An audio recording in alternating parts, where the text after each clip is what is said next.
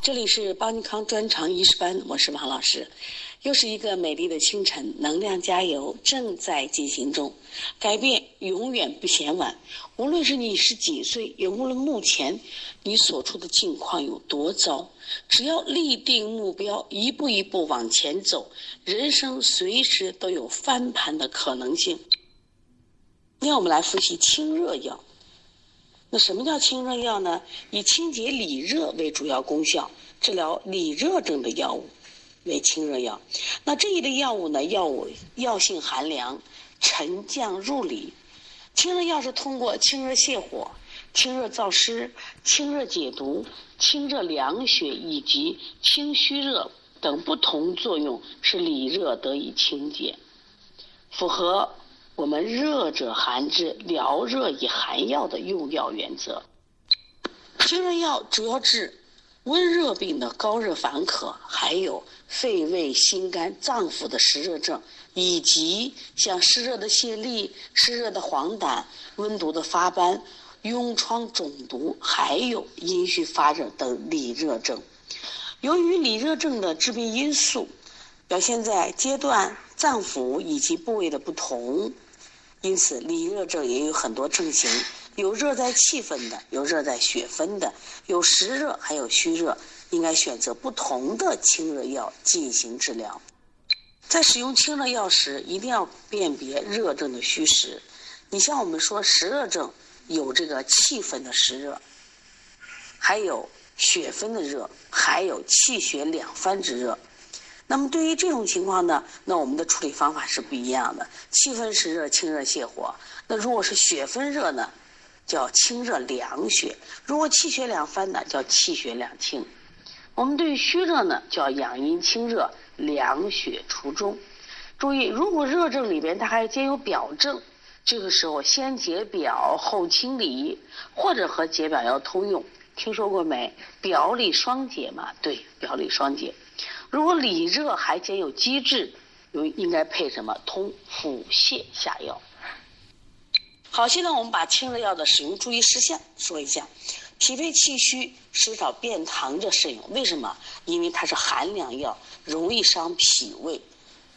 苦寒的药物容易化燥伤阴，因此热症伤阴或阴虚的患者慎用。所以说，我们这种清热药。除了寒凉伤脾胃以外，它容易化燥伤阴。阴盛格阳或者真寒假热之症，禁用清热药，因为本身它不是什么热啊。另外，在使用清热药的时候，一定要注意中病即止。为什么？防止克伐太过，损伤正气。这给我们做儿推有个启示啊。这个孩子明明有实热症，我们用一些倾泻的穴位。但是有的人一用一周，这种方法就错着来，那适可而止。我们看看清热药有哪些类型呢？对，第一种是清热泻火药，第二个呢清热燥湿药，第三个呢清热解毒药，第四个清热凉血药，第五个清虚热药。我们根据这个启发，能不能把我们的穴位的清热药、清热穴也这样归类呢？我们看第一类清热泻火药的代表药是谁？对，就是它石膏。石膏是清泻肺胃气分实热之要药。它的性味归经，我们来看一下：肝、心、大寒。所以说，我们讲四气五味的时候，它不一定是单一个这个四气五味，它有时候会出现两个，比如肝、心、大寒归什么经？肺经和胃经。注意这个用法的时候，如果生石膏用法，清热泻火、除烦止咳；如果断用以后，它可以敛疮生肌、收湿，还能止血。其实我们学过，过去警戒草炭是不是止血的？这时候石膏断用也是止血。我们看它的应用，温热病的气分湿热症，这是一个啊，治疗湿热的，而且病位一定是气分。第二个能治疗肺热的喘咳症。说到喘咳呢，我们前面学了一个麻黄，还记得吗？麻黄能治喘吗？对，麻黄是宣肺平喘，治疗咳嗽的气喘。那我们还学了一个药，它也能治疗。像牛蒡子，它是宣肺祛痰；还有一个药叫桑叶，桑叶是清肺润燥，可以治疗肺热的咳嗽、燥热的咳嗽。但是在这里，我们的石膏是肺热喘咳，它可以治咳，它还能治喘。但是桑叶没有治喘。那同时我们记住，麻黄也能治喘。好，我们再看胃火的牙痛、头痛，啊，湿热的消渴，它可以治。还有刚才我们讲了断用，可以治疗溃疡的不敛、湿疹、瘙痒、水火烫伤，一定要记住。还有外伤的出血，多用可以止血。你记住了吗？一定记住这一类药里边，你一定要记它的不同点啊。好，我们再来看一下知母，知母的属性味归经苦、甘、寒。归肺经、胃经和肾经，多了个肾经。我们看一会儿怎么表现。归肾经，它的功效是清热泻火、生津润燥。我们看石膏是清热泻火、除烦止渴。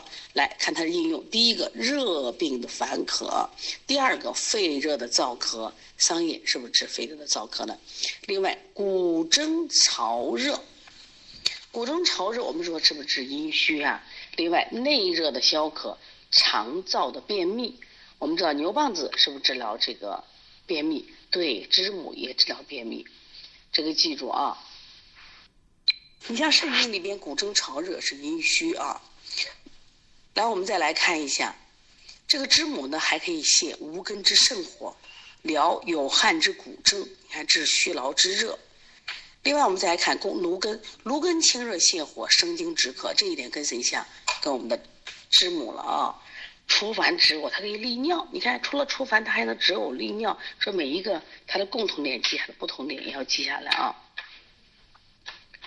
我们再来看一下这个芦根呢，上能止呕，下能利尿。那芦根的作用也就出来了，热病的烦渴，这不跟知母一样？胃热的呕秽，肺热的咳嗽，肺痈土脓，注意看治肺痈了啊。我们在这个。讲中医内科学的时候，有个病叫肺痈，你看肺痈就可以找到芦根，热令的涩痛，知道能治什么热令，所以它可以利尿。接着看天花粉，天花粉的功效清热泻火、生津止渴。你看我们刚说知母它生津止渴，然后芦根生津止渴，天花粉也生津止渴，也能治疗肺热的燥咳。啊，知母能治疗肺热的燥咳，我们的天花粉也能止咳，另外它也能治疗内热的消渴。你看，那凡是能生津的，大家找规律，生津的都能治内热的消渴，还能治疗疮疡肿毒，大家一定要去归纳啊。那我们下来再看一下这个淡竹叶，我们经常给儿科开淡竹叶，清热泻火、除烦利尿，利尿的跟芦根是一样的，只要利尿就能治疗热令啊，心火旺，栀子。栀子是苦寒，归心经、肺经、三焦经。除了泻火除烦、清热利湿以外，还可以凉血解毒。能不能治疗热病的心烦？可以，还能治疗湿热的黄疸。记住，栀子可以治疗湿热的黄疸。血利，还有它除了治疗栀子，除了治疗目赤肿痛以外，还能治疗火毒的疮疡。天花粉是不是也可以？所以这一类只要能治疗疮疡肿毒的，都属于寒性的。下来我们看虾枯草，虾枯草呢？这个特别好的一个药，清热泻火明目，它可以治疗，还可以散结消肿。注意，这里有一个词独一无二的词是目赤肿痛、头痛眩晕、目珠液痛。说到目珠液痛，独一无二夏枯草。另外治疗瘰疬、阴瘤，还有乳痈肿痛。刚才提到一个肺痈，是不是芦根？这提到一个乳痈，夏枯草。那我们看一下决明子，决明子除了清热明目以外，还有这个润肠通便的作用。那其实我们在学清热泻火药，除了它们都有清热泻火这样的功能以外，它其他的功效，比如说都能润肠通便的啊，都有谁？是不是要记住？那么另外啊，都可以凉血解毒的都有谁？都能治疗内热消渴的都有谁？这都能治疗肺热燥渴的都有谁？大家一定要归纳总结啊。现在我们看一下清热燥湿药。清热燥湿药里面，第一个就是黄芩。黄芩这个药的苦寒，归肺、胆、脾胃、大肠、小肠。发现这个黄芩使用的范围特别广，它除了清热燥湿以外，你看前面都是清热泻火，它除了清热燥湿以外，还可以泻火解毒。另外止血，我们说过警戒止血、石膏止血，这里黄芩止也止血。另外它还有安胎的作用。我们学过紫苏能安胎，对，黄芩也能安胎。我们看它的应用，除了治湿温、暑温、胸闷的呕恶、湿热皮满、黄疸泻痢以外，就是湿热的一病。另外，它能治疗肺热的咳嗽。肺热咳嗽我们说过，桑叶是不是可以？芦根也可以治咳嗽，是不是啊？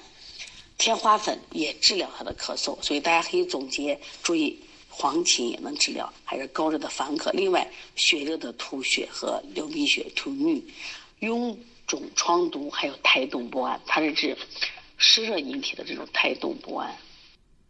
我们下来再看一个黄连，三黄里的黄连。黄连的穴位归经归苦寒，心脾胃胆大肠经，清热燥湿，泻火解毒。它的功效相对就是八个字比较简单，它不像黄芪里边还有止血，还有安胎。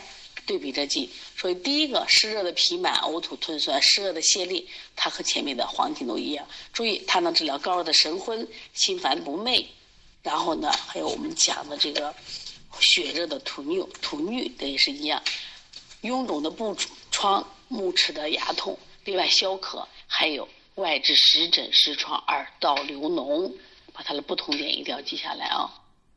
现在我们来看一下是这个黄柏，黄柏除了治疗湿热泻痢、黄疸、湿热带下热、热淋涩痛，它还治疗痿症、脚气，还有骨蒸的劳热盗汗、遗精。这一点希望大家记住啊。说到骨蒸潮热，前面我们说知母的时候，是不是有骨蒸潮热？说一定要对比着记啊。那下来我们再来看一下这个龙胆草。龙胆草是个著名的药，就是龙胆泻肝丸里边啊。龙胆草清热燥湿、泻肝暖火，它湿的黄呢，是不是也可以？属于阴肿阴阳、带下湿人的瘙痒。所以这三黄还包括龙胆草、龙胆草啊、黄芩、黄连、黄柏，就，龙的都是治湿热的。另外，它还能治什么？肝火的头痛、目赤的耳聋，就这种，因为肝胆湿火引起的这种，呃，耳聋。还有注意，它还能治疗惊风的抽搐。我们说谁能治疗惊风抽搐？是不是蝉蜕呀？是不是防风？对，这里龙胆草也可以。现在我们看苦参，苦参除了清热燥湿，注意它的特点杀虫。利尿里面我们前面讲了几个能利尿的，是不是芦根能利尿？还有谁能利尿呢？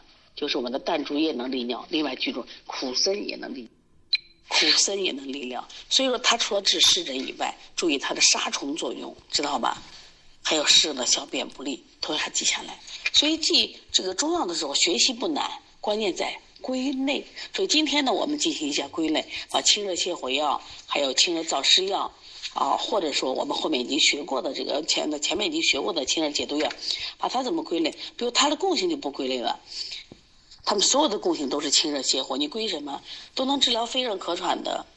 是不是都能生津润燥的，都是古蒸潮热的，都能治疗肠燥便秘的，是不是？把它都归类啊！大家在写作业的时候，把这些药大声的读出来啊！因为学中药，我觉得特别好，因为中药呢，它直接就到我们生活中，所以大家把中药学好了，其实你将来学方就会很轻松。但是中药呢，很接地气，所以今天的作业不仅读出来，啊，除了写作业还要读出来。